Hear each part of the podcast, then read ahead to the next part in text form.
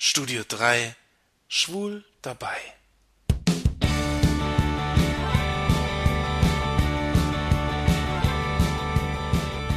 Kennt ihr das beliebte amerikanische Märchen von Goldlöckchen und den drei Bären?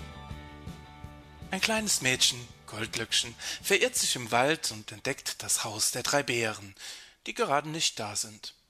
Sie geht einfach rein, bedient sich, wie Schneewittchen bei den sieben Zwergen, am süßen Brei und schläft in einem der Bärenbettchen. Die Bären sind entsprechend sauer, als sie zurückkehren. Naja, so viel zum Märchen. In der schwulen Welt haben Goldlöckchen und die Bären allerdings eine ganz andere Rolle. Bei uns Schwulen ist eben alles ganz anders. Goldlöckchen, das ist die meist heterosexuelle Freundin eines schwulen Mannes, der sich als Bär bezeichnet.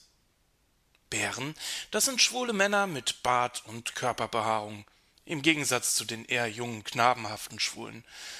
Richtige Kerle, könnte man sagen. Dabei gibt es etwas kräftigere Bären, aber auch ziemlich sportliche Muskelpakete.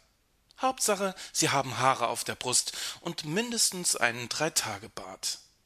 Das Alter spielt keine Rolle, wobei man die jüngeren Bären auch mal als Cubs bezeichnet. Die älteren Bären werden dann gerne Daddy Bears genannt, Papa-Bären. Wobei ältere Männer ja auch oft schon graue Haare haben, dann nennt man sie Eisbären. Blonde Bären sind Koalabären und asiatischstämmige eben Panda-Bären. Teddys sind komplett behaarte Bären, Brust, Rücken, Bart, alles ist behaart. Bären sind oft kräftig und von großer Statur, aber nicht immer. Es gibt auch die Otter. Die sind eher kleiner schlanker, aber trotzdem behaart. Sie haben nicht so viele Muskeln. Sie sind halt die schlankere Version eines Bären. Otter sind aber nicht so schlank wie Wölfe. Wölfe sind magere maskuline Schwule, die sich zu Bären angezogen fühlen. Ja, und dann gibt es noch die Chaser. Das ist die allgemeine Bezeichnung für alle Schwule, die an Bären interessiert sind.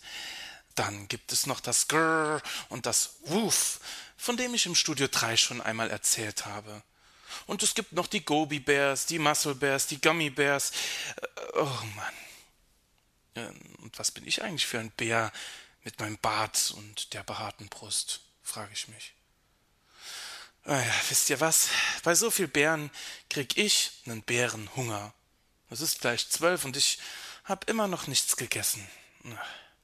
Leute, es wird Zeit. Also, bis zum nächsten Mal bei süßem Brei im Studio 3. Ruff.